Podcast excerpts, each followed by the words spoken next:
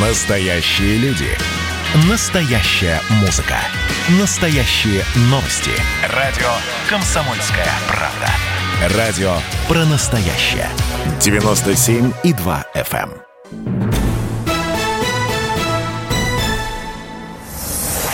Эксклюзив. Добрый день, здравствуйте, точнее, добрый вечер. Меня зовут Инна Канделаки. Мы в эфире радио «Комсомольская правда». Напротив меня находится министр спорта Российской Федерации Олег Матыцын. Олег, приветствую. Добрый вечер. Добрый вечер, Тина.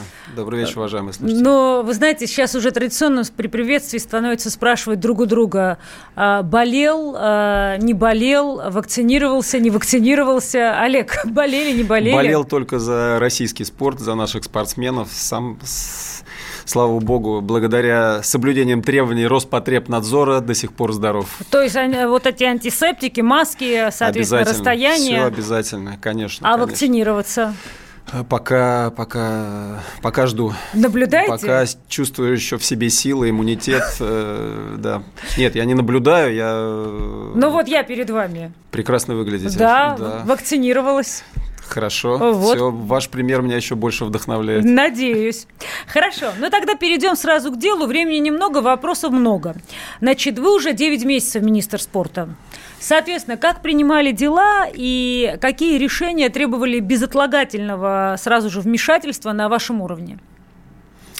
9 э, месяцев как один день. Э, дела принимал по-спортивному, э, так как не было времени на раскачку, как принято говорить.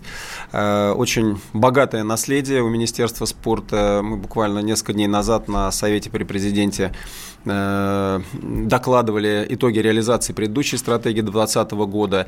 И, конечно, я очень благодарен своим предшественникам за огромную работу. И сейчас чувствую на себя ответственность, как и всего моего коллектива, также достойно продолжить. Стратегия 2030 э, утверждена, принята Советом при президенте. Надеюсь, в ноябре утвердим ее на правительстве. Э, конечно же, столкнулись, как и все жители нашей страны, вообще все жители мира с э, пандемией, с необходимостью принятия э, очень срочных мер по защите здоровья наших спортсменов, ну, вообще всех, кто работает в отрасли и даже просто занимается спортом.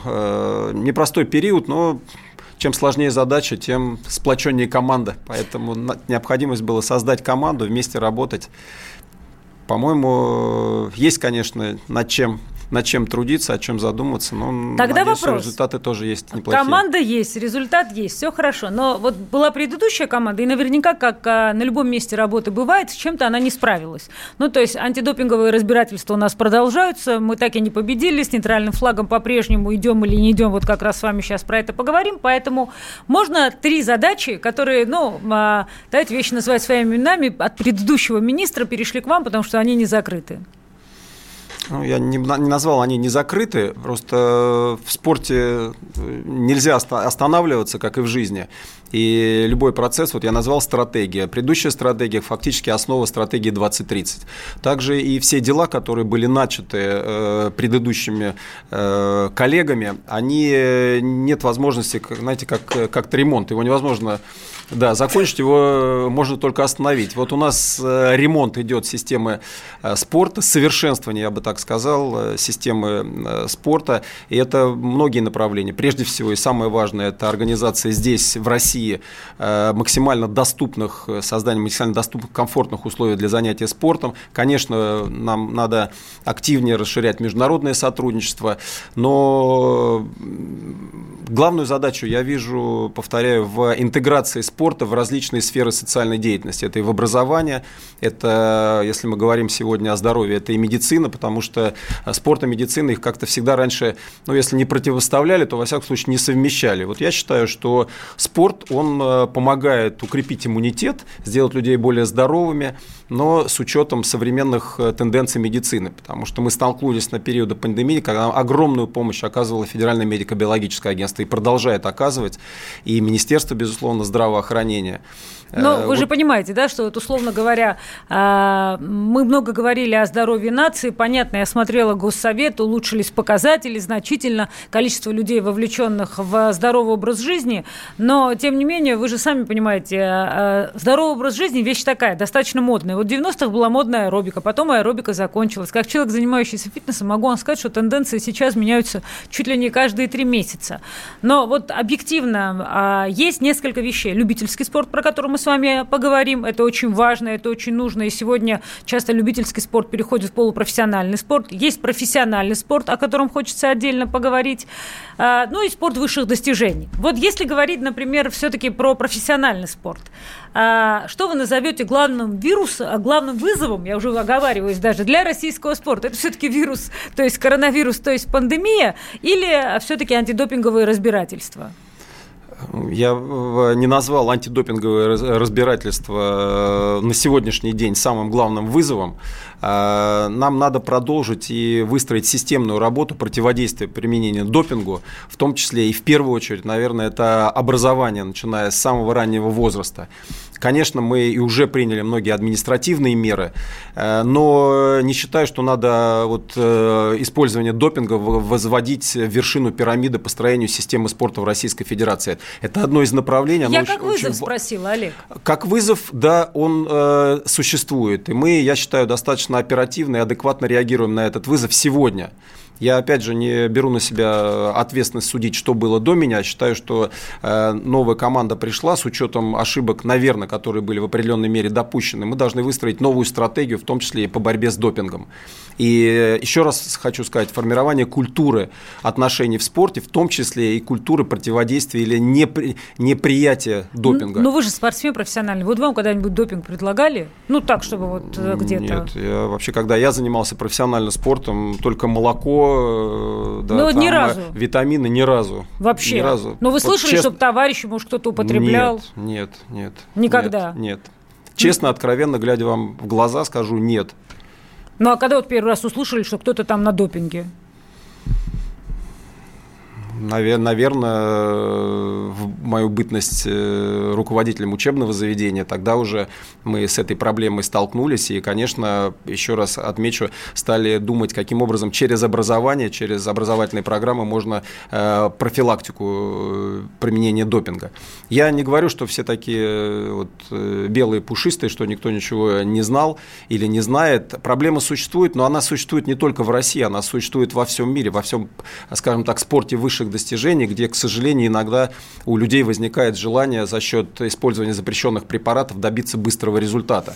Но э, мы, я думаю, что я уверен просто, что Россия э, в последнее время сделала, как ни одна другая страна, э, приняли меры, системные меры по противодействию, по образованию, по недопущению применения допинга. И этот опыт абсолютно всеми признан. С этим даже не спорю, я абсолютно с вами согласна. Но по поводу того, какая стратегия борьбы за возвращение чести и достоинства российскому спорту, тоже хочу спросить. Я говорила, например, с Михаилом Прохоровым, ну, он как, как бы человек, у которого есть личная возможность, условно говоря, финансировать адвокатов, он сказал, что если бы, например, у него была возможность, и он был бы, например, лидером этого процесса, то ему не представляется сложным всех этих чиновников, которые, собственно говоря, предъявляли а, России претензии, затаскать по судам, потому что зарплаты у них не очень очень большие, замучаются по судам ходить, практически цитата.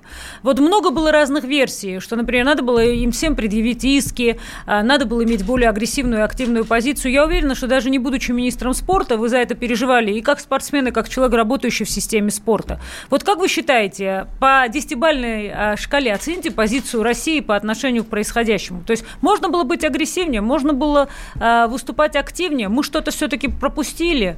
Как вы считаете? Э, я считаю, что самое эффективное э, средство противодействия – это создание системы э, работы и включение в эту систему профессионалов.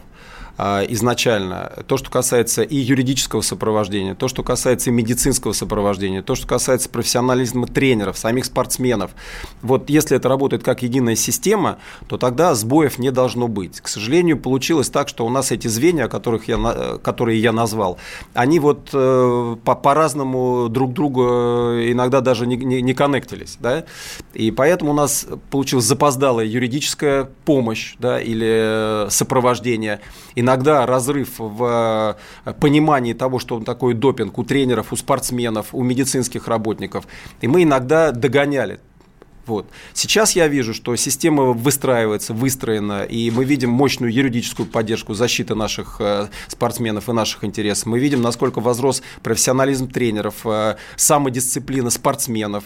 И надеюсь, что это очень важная составляющая и залог того, что ошибок, которые были допущены в прошлом, не повторится. Что необходимо для развития детско-юношеского спорта в России? Все-таки, вот вы знаете, э, я наблюдаю, он у нас есть, но, конечно, он абсолютно не сравним с западным детско-юношеским спортом, когда это практически полноценные спортивные события. Но мы все равно живем плюс-минус от универсиады до универсиады, а вот сказать, что вот даже я, как генеральный продюсер федерального спортивного канала, не то чтобы регулярно слышу а, про какие-то большие события, мероприятия, связанные с детско-юношеским спортом.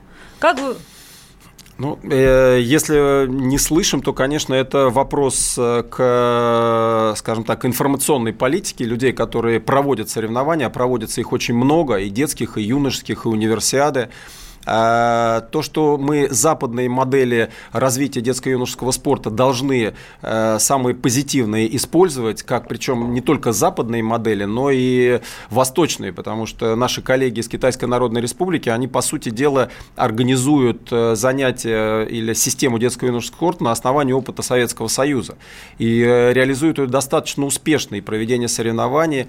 Мы сейчас совместно, и я еще раз хотел бы вернуться к слову «система» вместе с Минпросом, Министерством просвещения и Минспортом думаем о том, каким образом вот такой базовый элемент создать занятия детским спортом в школах, спортивных школах. И не... Прервемся, я вернусь Есть. сразу после рекламы. Канделаки. Эксклюзив.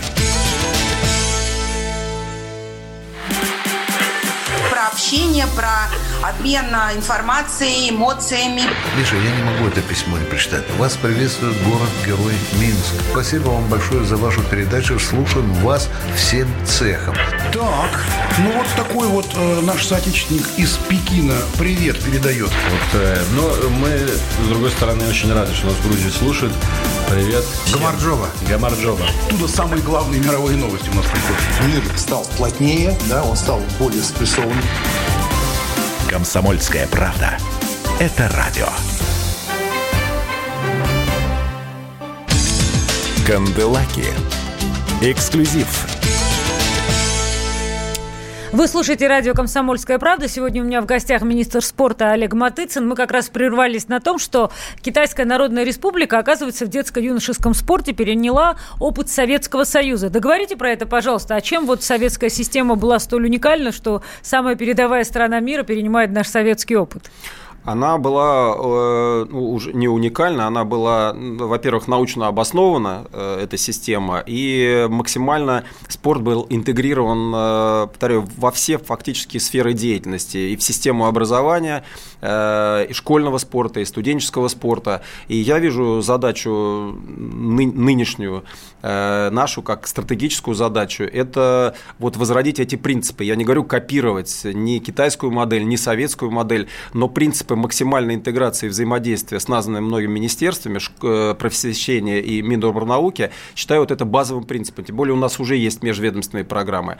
А китайская модель, она предусматривает очень централизованное государственное управление, создание системы соревнований, школьных соревнований, о которых мы тоже сейчас с министром просвещения активно договорились, я бы так уже сказал, и э, э обеспечение финансовой и материальной базы, потому что мы должны понимать, где эти будут проводиться соревнования. Школьная инфраструктура спортивная должна тоже соответствовать. Если бы баскетбол в свое время афроамериканцам не дал возможность поступать в престижные вузы, возможно, судьба Америки сложилась бы по-другому, согласитесь. Поэтому, вот возвращаясь, например, к тому же студенческому спорту там в той же Америке, это просто ну, целый мир. Вот э, я, как родитель студентов, не могу вас не спросить, ну, то есть у вас э, дети студенты, школьники? Да, младший сын студент. Ну, значит, мы на одном языке говорим ну, ваш сын как он? Он говорит, что прям студенческий спорт у нас огонь? Или он вам честно рассказывает, что это просто для каждого студента зачет, огонек. который... Да, огонек. Огонек, который нужно в нужный момент за, зажечь да, и срочно да, да, затушить. То есть студенческого спорта, вот, ну, не знаю, на мой взгляд, как я родитель вижу этого, его практически нет. То есть это такая повинность советская, где надо поставить галочку и перейти дальше. Э, ну, опять, э, мне, конечно, как предыдущему президенту студенческого союза российского грустно слушать, что студенческого спорта у нас нет. А, скажем так, есть значительные успехи в организации соревновательной деятельности, международной организации, проведения соревнований, календаря в студенческом спорте. Вот опять же к вопросу базового элемента. Базовый элемент студенческого спорта – это спортивные клубы, которые в вузах должны быть, но а, там должна быть, опять же, инфраструктура мы не можем, э, я люблю эту фразу, да, сколько ни говори халва, во рту слаще не станет. Поэтому если мы будем заниматься, говорит, надо заниматься студенческим спортом, студенты все из аудитории в спортивный зал. Студенты говорят, а где этот спортивный зал? А спортивного зала, к сожалению, не у каждого вуза есть. И говорю, вот вы о американской модели, ведь она прежде всего создана, это система кампусов. И в кампусе обязательное наличие спортивной суперсовременной инфраструктуры, где даже сборные команды готовятся. Абсолютно. Вот я только что вот хотела вам сказать, что обычный, обычный советский зал, как в нашей с вами э, советской детской школе, он уже не работает. Спорт, он полон технологий. И даже когда ты занимаешься спортом, ты все время ходишь какие-то гаджеты, какие-то тренажеры, они все время обновляются. Я с вами абсолютно согласна, что если мы говорим про студентов, то в кампусах должна быть супер крутая инфраструктура инфраструктура. Конечно. Так и, вопрос, где кстати, взять? Китай, китайская, мы говорим о китайской модели. Вот там фактически спортивные сооружения строятся в основном на базе образовательных учреждений, будь то школы, будь то вузы. И сразу понятно, что у нас миллионы студентов или школьников, они э, будут обеспечены этой инфраструктурой и будут заниматься спортом. Вопрос. Правительство собиралось выделить 65 миллиардов рублей на развитие физкультуры и спорта в 2020 году. Вопрос. Были ли эти деньги выделены? Дальше, как они были освоены в свете пандемии? У нас было выделено больше, порядка 85 миллиардов рублей на развитие физической культуры и спорта. Э, деньги э, целевым образом все инвестированы по тем программам, на которые они и были направлены. И значительная часть была направлена как раз на строительство спортивных сооружений. Но сейчас мы видим, это тоже часть стратегии. Президент э, дал поручение уже именно по этому аспекту э, делать акцент на э, плоскостных, на открытых спортивных сооружениях, легко доступных, возводимых в сельской местности, в малых городах, в районах, потому что мы только таким образом можем привлечь людей к занятиям То спортом. То есть пандемия вас не остановила? Деньги вы осваиваете, то есть Нет, продолжаете... Вы же видите, я у вас, значит, не остановила. Да, я вижу. Скажите, вот вы еще говорили про студенческий спорт, что вы планируете проводить чемпионаты мира не среди стран, а среди университетов. И вы говорили, что вы с ФИФА ведете активные переговоры. Вот на какой стадии этот процесс? То есть э, как вообще вот э, в сфере спорта на фоне э, антидопинговых всех тем и скандалов продолжает развиваться эта тема? Насколько вообще вы верите? Иностранцы же не очень охотно все-таки, Олег, едут, особенно сейчас. То есть вот вы считаете, что прямо между университетами ребятами будет активное студенческое Я в это верю. Более того, мы не только верим, мы очень много делаем. Э, вы назвали FIFA, уже с FIFA подписан договор, уже в прошлом году состоялся Кубок мира среди университетов по футболу при поддержке FIFA, и они нам обеспечивали судейство, утверждение регламента. Мы планируем в ближайшее время, в 2022 году, проводить такой комбат геймс э, среди университетов по видам спорта, единоборством, которые не входят в программу универсиады.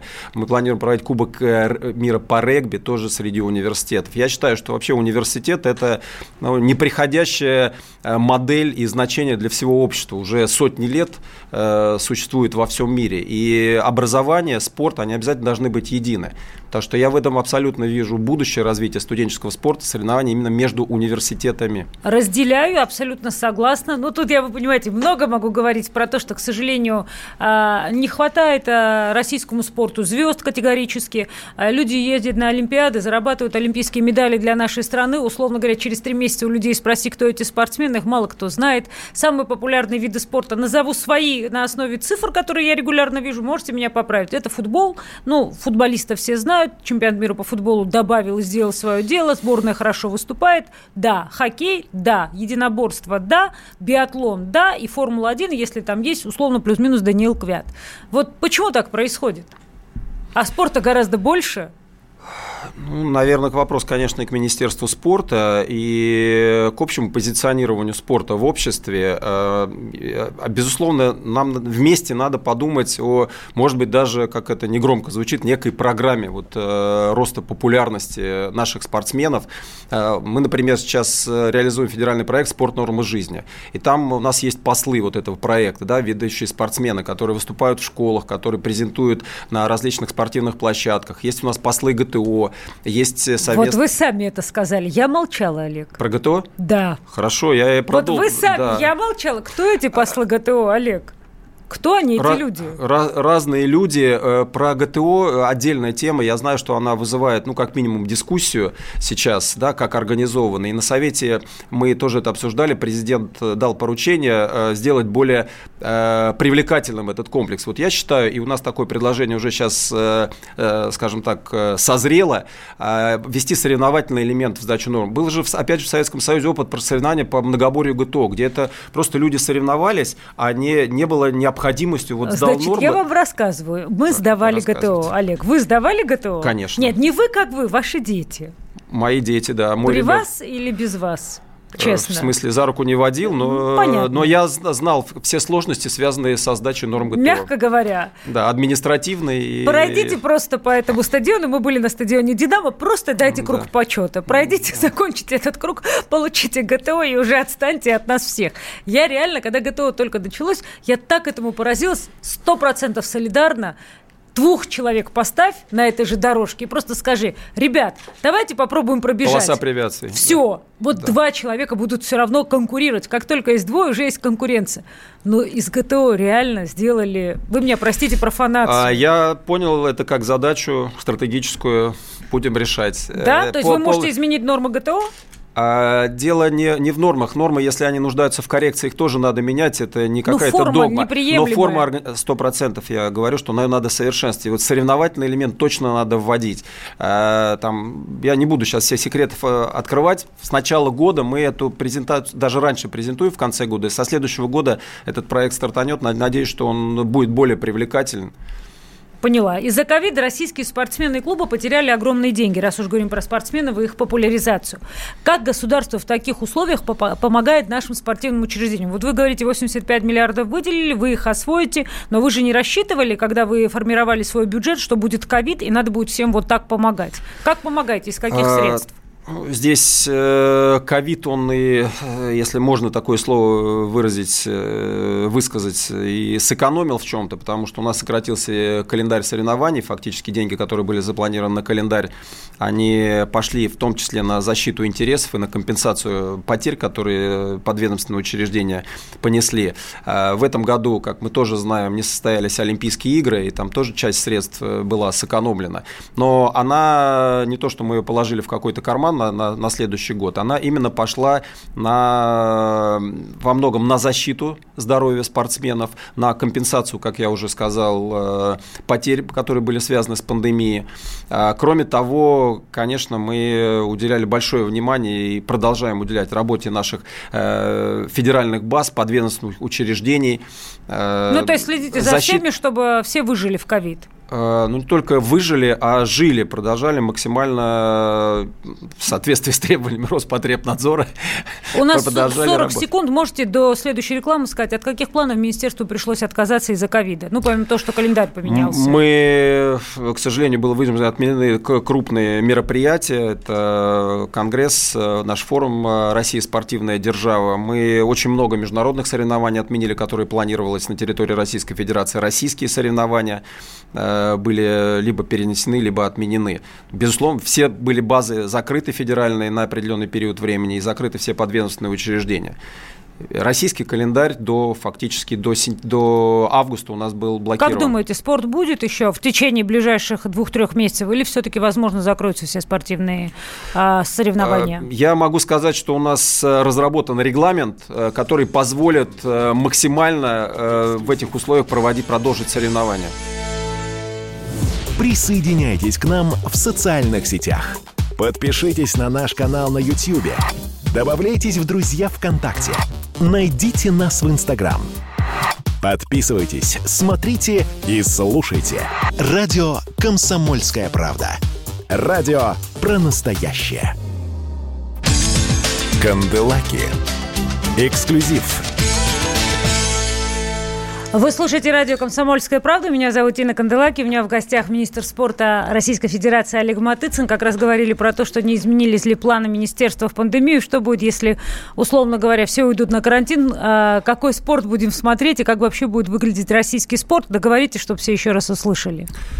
Ну, будем надеяться, что э, серьезных изменений э, не будет, связанные с э, ростом заболеваемости. Хотя я и в самом начале говорил весной, что спорт не может быть отдельно взятым какой-то областью деятельности. И, конечно, и спортсмены, и тренеры, и мы, как организаторы, будем соблюдать максимально требования. И будет это карантин, значит, требования карантина, ограничения, значит, ограничения. Но в настоящее время тот регламент, который вместе разработан Министерством спорта, Роспотребнадзором, федерациями, он позволяет, э, скажем так, минимизировать риски заболеваний. Это и жесткая система тестирования, это обеспечение всех мер на стадионах э, при проведении тренировочных занятий.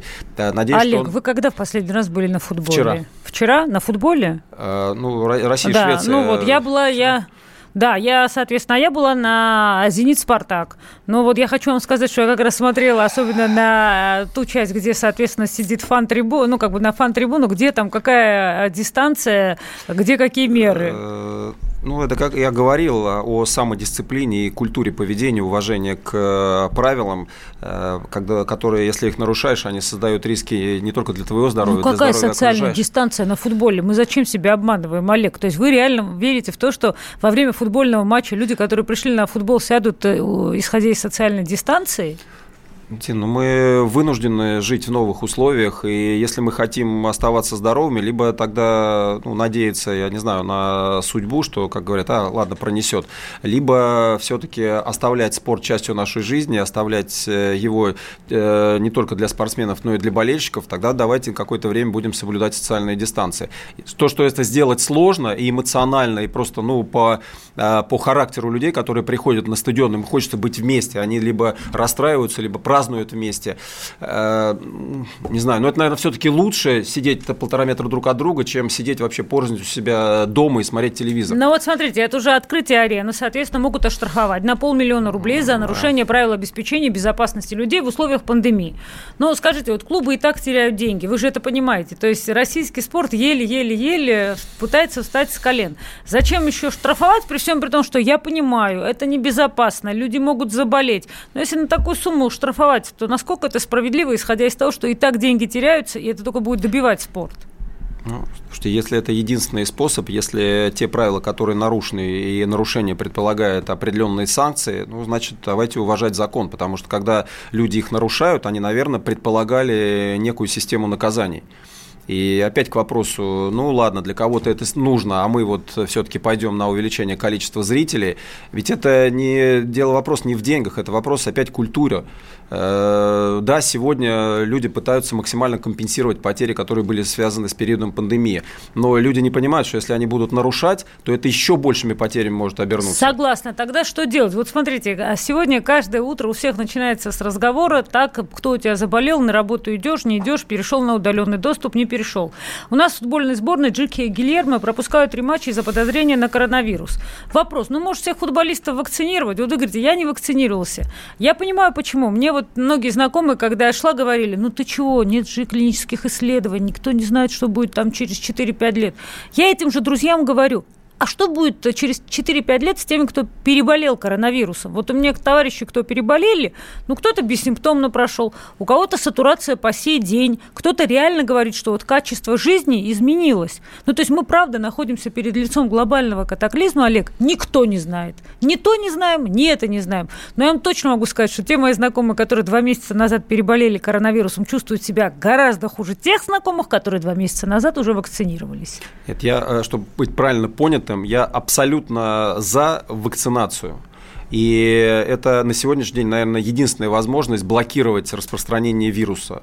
А других вопросов связанных, конечно, можно, там, что называется, обеспечивать какими-то мерами предосторожности, питанием, укреплением иммунитета, но самое эффективное средство – это, конечно, вакцинация. И как только будет э, возможно, максимальное количество людей должны быть вакцинированы, и спортсмены в том числе. А другое дело, что, конечно, это надо делать индивидуально, потому что и спортсмены, каждый себя представляет представляет, особенно когда находится в пике спортивной формы. Э, нужно, повторяю, проводить это с учетом индивидуальных особенностей, индивидуальных, если есть какие-то заболевания. Но смотрите, вот я с вами абсолютно согласна, потому что ребята, кто находится на пике, как бы, да, там, заболевая, они, понятно, этот пик теряют, и пока этот пик восстановится, все это совпадет со спортивным календарем, то есть понятно, что мы просто теряем спортсмена. В то же время мы теряем спортсменов из-за антидопинговых разбирательств. Вот как вы оцениваете риск оттока российских спортсменов в другие страны из-за того, что эти антидопинговые разбирательства продолжаются? Я, честно говоря, не вижу такой корреляции между э, теми мерами, которые сегодня принимаются в России, и даже теми ну, опасениями, которые связаны с, э, там, с решениями суда э, в кассе, тоже будет в начале ноября, и оттоком спортсменов. Я вообще, честно говоря, не знаю, что у нас есть отток. Надеюсь, что его нет спортсменов именно по причине некой нестабильности в, в применении допинга. Э, у нас э, сейчас во всяком случае, то, что касается государственной системы, э, полностью четко выстроена и образовательная составляющая, и административная. И федерации, у каждой федерации на контроле находится процесс подготовки сборных команд. Мы сейчас активно работаем с регионами в системе детско-юношеского спорта. Ну и уж точно я считаю, что те условия, которые созданы в России, э, благодаря позиции президента, благодаря вообще государственной системе организации спорта, ну не знаю, какая еще страна может э, такие же условия создать. Ну вот смотрите, вы говорите, что ваша основная задача заключается в том, чтобы каждый гражданин России за рубежом с гордостью говорил о российской национальной системе спорта в различных проявлениях. Необходимо преодолеть кризис, который сегодня существует, уточнили вы, намекнув на переговоры с ВАДА и РУСАДА. От себя могу сказать, но мы сегодня живем в абсолютно транспарентном мире с точки зрения получения информации, и мы видим как бы картину мира. То есть у нас есть внутренняя картина, здесь все, о чем вы говорите, ну, я готова согласиться, но это никак не пересекается с внешней картиной мира. То есть в мире все считают, что вот, значит, российские спортсмены – это те, кто сидят на допинге. Вот эту картину как вы собираетесь менять? Ну, первое, я не, не соглашусь с тем, что все считают, что российская картина, она такая печальная. А наоборот, имея опыт и международной деятельности, взаимодействия с Олимпийским комитетом и с международными федерациями, как раз большинство и спортсменов, и организаторов считают, что нынешняя система в России, она является одной из самых эффективных, в том числе и противодействия допингу. А другое дело, что вот последствия там, разбирательства юридических, в том числе, конечно, конечно, они негативно сказались э, и сказываются, к сожалению, на имидже российского спорта. Но, повторяю, просто Россия, она взяла на себя, вот не боюсь это слово, крест э, такой державы, страны, на которую обрушились все обвинения по допингу. Сейчас э, мы, благодаря информационной политике, говорим, что эта проблема не российская, это проблема международная, это проблема а, профессионального спорта, она не имеет границ. И надо сообща ее решать. Я с вами даже не спорю. Я готова согласиться согласиться, и я даже тогда говорила, что наша проблема была в том, что мы проиграли в пиаре. А, каждая страна, безусловно, использует, к сожалению, не только честные технологии, но и нечестные технологии. Так устроена страна, так устроены люди, а, соответственно, люди управляют страной. Но если бы тогда мы смогли эту позицию донести до всего мира, то понятно, что а, было бы совсем другое отношение. И для меня каждый раз, когда я вижу, собственно говоря, нейтральный флаг над головой наших спортсменов, это боль, потому что я не понимаю, чем они это заслужили заслужили, особенно те люди, которые приехали на Олимпиаду, которые чистые спортсмены и которые а, жизнь и здоровье положили на то, чтобы пройти по этой сцене точно не под нейтральным флагом. И наказывают же не спортсменов, наказывают целую страну, целый народ. Вот я очень хочу, чтобы кто-то взял на себя ответственность и справился с этой проблемой. Я не считаю ее непреодолимой, а вы? Я с вами полностью согласен, э, что мы на сегодняшний день обязаны защитить и каждого спортсмена, и честь нашей страны, э, потому что неприемлемо коллективную ответственность распространять, тем более коллективную на всю страну за ошибки отдельных людей, даже если это очень серьезные ошибки. Э, и уверен, что нам удастся это сделать. Мы, конечно же, должны активно, еще более активно взаимодействовать с международными организациями. Мы в определенной мере потеряли потеряли влияние в некоторых международных организациях, э, в между, именно в международных организациях э, спортивных. И сейчас задача максимально восстановить этот авторитет для того, чтобы, как вы абсолютно правильно заметили, первое, правильно информировать и э, участвовать в принятии решения. Потому что, как говорил один э, мудрый человек, существует два способа выигрывать. Либо ты сам имеешь ресурс создавать правила, по которым играют другие, либо ты лучше всех играешь по правилам, которые у тебя нет ресурса самому создавать. Мы в определенный период попали, правда, мы, мы сами не, не могли создавать правила, в данном случае правила действия на международной арене. И э, не были способными, скажем так, вот, э, э, противостоять нашим соперникам, которые играют по их же установленным правилам. Вопрос. Договорите, да. Да, поэтому задача заключается, а, в э, усилении нашего ресурса и еще более плотного взаимодействия с международными организациями э, профессиональным и выработке проактивной международной в общем, толкаем политики. наших людей в международную спортивную политику. Да, всеми силами. А, у нас 40 секунд до конца этой, э, этой части разговора. Какова вероятность того, что Олимпийские игры в Токио следующим летом все-таки состоятся? Вот вы верите в то, что они состоятся? Э, считаю, что очень высокая вероятность того, что они состоятся. Они будут э, изменены, скорее всего, будет изменен регламент, и об этом президент Международного олимпийского комитета сказал, об этом говорят представители Организационного комитета. Но то, что они состоятся, я уверен на 90%. Вы слушаете радио «Комсомольская правда». У меня в гостях министр спорта Российской Федерации Олег Матыцын. Канделаки. Эксклюзив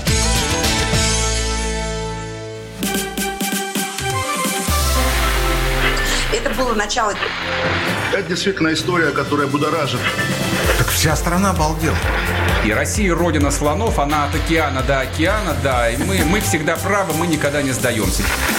И самое главное, что же будет дальше? Комсомольская правда. Это радио. Канделаки. Эксклюзив вы слушаете радио «Комсомольская правда». Олег Матыцын, министр спорта Российской Федерации, у меня в гостях. На недавнем Совете по спорту вы презентовали стратегию по развитию спорта до 2030 года. А, вот хочется очень четко понять. Знаете, я вот тоже много стратегий в своей жизни писала, но когда ты пишешь большую стратегию, вот она у вас на сколько листов? Ну, э, с приложениями. Э, вообще сама стратегия порядка 30, 30 страниц. Угу, 30 страниц, отлично. Вот можно а, три главные, условно говоря, задачи этой стратегии сформулировать и три главных условия, чтобы эта стратегия реализовалась? Задача, если э, там так не прописано, но духом так пронизана стратегия, сделать э, так, чтобы каждый человек мог заниматься спортом там, где он хочет, каким он хочет и тогда, когда он хочет. Услышала, вот, да, понятный тезис. Э, это касается и профессионального спорта, ну и самое главное, вот как каждого из нас, да, это максимально доступный стадион, максимально Спорт комфорт. в любую минуту жизни. Абсолютно, да, и в любую минуту, как э, в течение дня, так и в течение жизни, там, в 5 лет, я не знаю, в годик и, и, и 80 плюс. Что для этого нужно? Нужно построить, э, совершенствовать, скажем так, систему.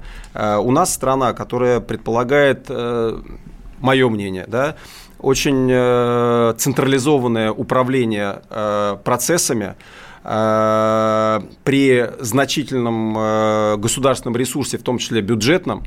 То есть региональные министры спорта, не, не, не то чтобы проявляют инициативу. Вы про это хотите сказать? Или берут Нет, на себя у нас инициативу? должна быть единая, вот, как сказать, пирамида, да? Угу. начиная с муниципального уровня, региональный уровень, федеральный уровень, все должны работать как один механизм, как одна команда.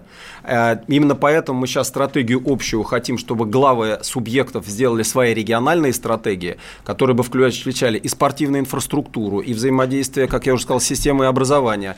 И э, самое главное, механизм работы при котором э, каждый, вот, возвращаясь к первому, да, каждый понимал, что он в любой момент готов в любом секторе, будь то профессиональный, студенческий, школьный спорт, найти свое место. Вот вопрос. Вот как раз у нас был чемпионат мира по футболу. Я как бы один из самых счастливых болельщиков, как, собственно говоря, наверняка и вы, но за что как бы ну, переживала, то, что вот есть наследие после чемпионата мира по футболу, есть стадионы невероятные. Я все время люблю приехать в Нижний Новгород, посмотреть на стадион, по которому бегал Гаррит Бейл, и погрустить, наверное, как и любой другой человек, который приезжает в этот город замечательный, к этому замечательному губернатору и посмотреть вместе с ним на этот стадион, потому что мы с вами прекрасно да, понимаем, что стадион, который э, качественно подходил для того, чтобы великая нога великого Гаррета Бейла туда ступила, абсолютно сегодня ну, не востребован.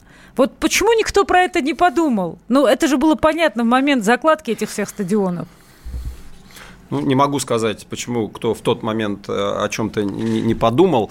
Э, я могу сказать, что сейчас я с этого начал. У нас стратегия все-таки создания максимально комфортной среды да, и комфортная среда – это малые спортивные сооружения, это доступные спортивные сооружения, и сооружения, которые могут использоваться, э, повторяю, всеми. Так абсолютно. может эти тоже как-то переадаптировать, потому что мы же с вами понимаем, что… Содержание, да, ну, содержание, проведение там соревнований достаточно трудоемкий процесс. Я, и... я, я понимаю, что, может быть, вот я слишком эмоциональна, но просто мы уже выстроили и еще хотим строить. Может быть, не, давайте разберемся не, с тем, вот, что э, выстроили. На сегодняшняя политика Министерства спорта заключается в том, Э, что при любом планировании строительства каких-либо спортивных объектов мы э, у глав субъектов спрашиваем, как этот объект встроится в общую э, спортивную инфраструктуру, раз. Второе, все звенья, начиная с планирования до его эксплуатации, на какую целевую аудиторию он рассчитан и экономику содержания этого объекта. Если одно из звеньев выпадает, то мы такой объект просто не, не подтверждаем. Вы прям меня поражаете, то есть мы стали запрашивать фин-модели,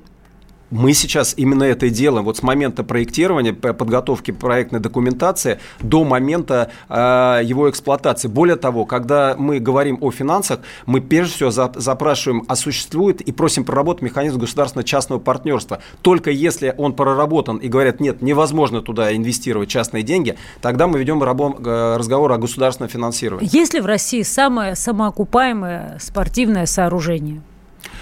А, не знаю, спасибо вам за совет. Мы вот следующий конкурс у нас номинации там лучшие в спорте, обязательно такой проект введем, да, самое. Но я вам могу сказать, вот по взаимодействию част, э, частного, скажем так, э, бизнеса или бизнес-структуры государства. Я был э, недавно в Новосибирске. И там фантастический пример. Семья э, вышла с предложением к правительству области. Говорит, дайте нам участок земли, мы сами там построим э, такой спортивный кластер и сами будем э, его финансировать. Мы видим экономику содержания. При этом мы обеспечим, что от вас требуется, коммуникации и наполняемость за счет государственных спортивных школ. Вот сейчас это там порядка миллиарда стоит этот объект.